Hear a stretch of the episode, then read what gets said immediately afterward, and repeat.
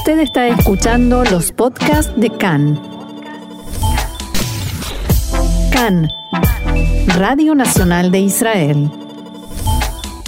Hoy martes 10 de noviembre 23 de Heshvan, estos son nuestros titulares.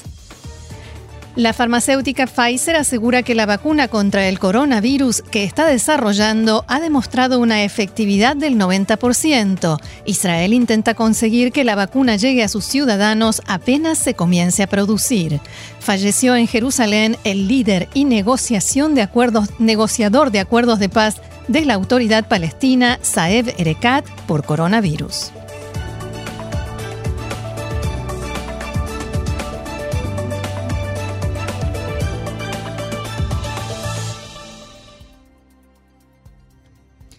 Vamos entonces al desarrollo de la información que comienza con coronavirus, como no, y los datos actualizados por el Ministerio de Salud en Israel. En las últimas 24 horas se registraron 710 nuevos casos de corona, lo cual se suma al total de 8.082 personas con el virus activo en el país. Entre ellos, 322 se encuentran en estado grave y el número de fallecidos ascendió a 2.678. La farmacéutica Pfizer hizo en las últimas horas un anuncio que ha conmovido al mundo entero. La vacuna que está desarrollando demostró su efectividad en el 90% de los casos en que se probó en la tercera etapa de desarrollo. Escuchemos al respecto el informe que nos hizo llegar la agencia de noticias EFE. La farmacéutica estadounidense Pfizer anuncia que su vacuna contra la COVID-19 es eficaz en un 90% un valor por encima de lo requerido por los reguladores de Estados Unidos y que permite augurar una rápida autorización de emergencia para su puesta a disposición del público, algo que podría suceder antes de finales de este año. La vacuna basada en tecnología de ARN mensajero está siendo desarrollada conjuntamente con la alemana BioNTech, que ha pasado por un riguroso proceso de ensayos clínicos y un análisis con datos preliminares de la fase 3 por parte de un comité independiente y externo que ha determinado su calidad. El alto nivel de eficacia se ha logrado siete días después de la segunda dosis, es decir, 28 días después del inicio de la vacunación, que requiere dos inyecciones. Pfizer detalló que esperan tener dos meses de datos de seguridad acumulados en la tercera semana de este mes de noviembre, con lo que podrían así satisfacer los requisitos de la Agencia de Alimentos y Medicamentos de Estados Unidos para pedir la autorización de emergencia. Una vez obtenida, la vacuna podrá ser distribuida y administrada. Las proyecciones de Pfizer prevén la producción global de hasta 50 millones de dosis de la vacuna en 2020 y hasta 1.300 millones de dosis en 2021. Y al respecto decía el director de Pfizer, Albert Burla, lo siguiente. It is a, a great day for science. It is a great day for humanity. Es un gran día para la ciencia, es un gran día para la humanidad. Cuando uno se da cuenta de que su vacuna tiene una efectividad del 90%, es algo abrumador. Entiendes que las esperanzas de miles de millones de personas, millones de empresas y cientos de gobiernos se sentían sobre nuestros hombros. Ahora creo podemos decirles de manera creíble que podemos ver la luz al final del túnel. We are already started uh, manufacturing some time back. Ya hemos comenzado la fabricación hace algún tiempo y como dije, creemos que deberíamos poder tener hasta 50 millones este año, 1.300 millones en el año próximo. Esto se logrará en forma gradual. También estamos indagando ahora mismo si hay otras formas no convencionales para aumentar aún más la capacidad de fabricación. Ahora hablamos de mil personas que mueren en Estados Unidos todos los días, ¿verdad? Entonces, no hay tiempo que perder. ¿Y qué sucederá aquí en Israel? Se estima que la vacuna contra el coronavirus de Pfizer o de otra farmacéutica o institución oficial llegará al país al menos dentro de siete meses. El gobierno israelí está llevando adelante contactos con la empresa Pfizer, no en la sucursal local en la ciudad de Herzliya, sino en la sede central, para adquirir la vacuna y traerla al país.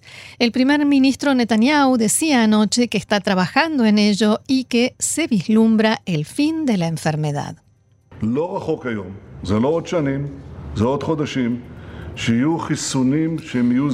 No está lejos el día, no hablamos de años ni meses en que habrá vacunas accesibles para la población del mundo. Mi objetivo ahora es hacer una sola cosa, traer vacunas para ustedes, ciudadanos de Israel, y nosotros lo haremos. Eso significa que el final ya está a la vista. Hace unos días dije que veo la luz al final del túnel. Creo que la locomotora ya está saliendo del túnel. Hasta ahora Israel estaba en contacto con otras dos empresas farmacéuticas que por el momento no han informado sobre avances tan importantes y en ellos se hicieron grandes inversiones. De todos modos ya está claro que no habrá vacuna en Israel antes de la primavera, no solo por las negociaciones con la farmacéutica, sino también por dificultades logísticas relacionadas con la producción, distribución de la vacuna, el traslado a Israel, la conservación, que al parecer requiere condiciones muy especiales, y además de todo esto, hay que establecer los criterios y organizar cómo, quiénes y cuándo se aplicará la vacuna en Israel. También cabe preguntarse qué sucede con la vacuna israelí. Me refiero a la que desarrolla el Instituto Nacional de Biología. Según las estimaciones más optimistas, si todas las etapas de este desarrollo se llevan a cabo con éxito y sin inconvenientes, la producción a nivel local podría comenzar a mediados del año próximo, no antes de junio de 2021. Al mismo tiempo, también desde el Ministerio de Relaciones Exteriores se están haciendo esfuerzos para, eh, para tratar de conseguir traer la vacuna contra el COVID-19 apenas esté lista. En estos días el eh, Ministerio de Relaciones Exteriores está llevando a cabo contactos con el gobierno de Alemania, donde se encuentra la empresa BioNTech, que está desarrollando la vacuna junto con Pfizer. Estas conversaciones se llevan a cabo en virtud de un acuerdo que firmó el mes pasado el ministro de Exteriores, Gabi Ashkenazi, con Alemania, en el que se establece que el gobierno de ese país ayudará a Israel a conseguir la vacuna en el plazo más breve que sea posible. Por el momento no se sabe cómo se implementará esa ayuda alemana para acortar la espera y eso es precisamente lo que se está conversando y tratando de definir. La Cancillería israelí no está actuando únicamente frente a Alemania en este intento por conseguir la vacuna, sino con varios países más que podrían, por ejemplo, compartir parte de las dosis que adquieran para su propia población con Israel. Y cambiemos de tema, aunque también tiene que ver con el coronavirus. El gobierno retiró en la tarde de ayer el proyecto de ley o de la que iba a ser la ley que permitiría la reapertura de hoteles en Eilat y el Mar Muerto, ciudades que fueron designadas, recordemos, como islas de turismo. Debido a que en el debate en la Comisión de Legislación de la Knesset intentaron agregar otras ciudades, el ministro de Salud, Yuli Edelstein, retiró el proyecto de ley antes de que fuera sometido a votación.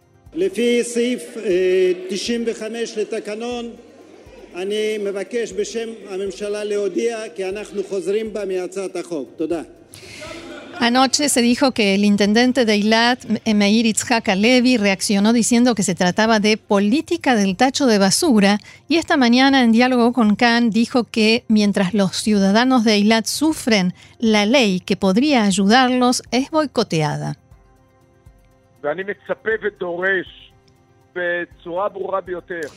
Yo espero y exijo de la forma más clara que hoy mismo preparen la fórmula parlamentaria para aprobar esta ley y darle oxígeno a la ciudad de Eilat. Esta situación es inaceptable. El hecho de que los ciudadanos de Eilat hayan pasado a ser invisibles, rehenes dentro de luchas políticas no relevantes. Eilat es una ciudad estratégica, una ciudad que ha dado frutos a las arcas del Estado de Israel. Es inaceptable que se haya convertido en una ciudad invisible. Y hace instantes nada más la Comisión de Legislación aprobó nuevamente el proyecto de ley para que sea sometido a votación en el Pleno de la Knesset, el legislador Eitan Ginsburg, autor del proyecto de ley, dijo que lo más correcto es impulsar la ley para que se apruebe hoy o máximo mañana. Permitamos, dijo, que las ciudades que generan el 50% del turismo en Israel se vuelvan a abrir y después discutimos el resto y nos peleamos por todos los agregados. Más coronavirus, pero una buena noticia. A partir de ahora, los pasajeros que viajen al exterior podrán hacerse el examen de COVID-19 en el aeropuerto Ben Gurion. El precio de la prueba es de solo 45 shekel y los resultados se reciben después de 14 horas. En un acto festivo en el que participaron el primer ministro Netanyahu, la ministra de Transporte Miri Regev y otros funcionarios, fue inaugurado ayer el laboratorio de exámenes ubicado en la Terminal 3. Los israelíes que viajen al exterior podrán pedir turno para realizar el examen en el aeropuerto a partir del jueves y también los extranjeros que ingresen al país. Se espera que en una próxima, eh, en una próxima etapa quienes viajen al exterior o ingresen al país puedan realizar la prueba y recibir el resultado en menos de cuatro horas por un precio de 132 shekel. Dentro de la Terminal 3 se dispusieron 10 puestos para realizar las pruebas y las muestras obtenidas se trasladarán inmediatamente al laboratorio. Se estima que el laboratorio puede analizar hasta 20.000 pruebas por día. En el Hospital Adasa en Jerusalén comunicaron este mediodía el fallecimiento de uno de los líderes de la autoridad palestina, Saeb Erekat, a los 65 años por coronavirus. Erekat se encontraba en lo que se conoce como grupo de alto riesgo de coronavirus debido a una enfermedad pulmonar preexistente y un trasplante de pulmón que se le hizo en el año 2017. Hace tres semanas fue trasladado desde su casa en Jericó en estado crítico al Hospital Adasa en Karen e internado en la unidad de cuidados intensivos. Su situación era grave y estable, según lo definieron los médicos de Adasa, pero en los últimos días se deterioró, dije, hasta el fallecimiento. En Adasa informaron que desde su ingreso al hospital, el estado de salud de Erekat no mejoró a pesar de los esfuerzos realizados y falleció por insuficiencia multisistémica. Erekat encabezó durante décadas los equipos negociadores con Israel, incluyendo en las conversaciones que llevaron a la firma de los acuerdos de Oslo en 1995, el primer gran acuerdo de paz entre Israel y los palestinos. Fue una figura dominante en la política palestina durante décadas, se convirtió en secretario general de la Organización de Liberación de Palestina en 2015, aunque su influencia en la dinámica de las relaciones de Ramallah con Jerusalén y el mundo fue mucho más allá de su cargo. La autoridad palestina decretó tres días de duelo y bajó las banderas a media asta. El presidente de la autoridad palestina Mahmoud Abbas hizo este anuncio y dijo que Saeb Erekat fue un luchador y un negociador firme defendiendo a Palestina, su causa, su pueblo y su determinación nacional independiente. El primer ministro palestino Muhammad Ashtaye dijo que se trata de una gran pérdida para Palestina y su pueblo. Sentimos una gran tristeza por esta pérdida, especialmente en las difíciles circunstancias que atraviesa la causa palestina. En Israel, el titular del partido Abodá, Amir Pérez, expresó su pesar por la muerte de Erekat y dijo que será recordado como alguien que prefería la paz por sobre la violencia. El titular del partido Meretz, Nitzan Orovitz, dijo que Erekat fue un hombre de paz que siempre prefirió el camino del diálogo. A pesar de la, la frustración que le producía la situación, nunca abandonó su convicción de que la solución es la fórmula de los dos estados.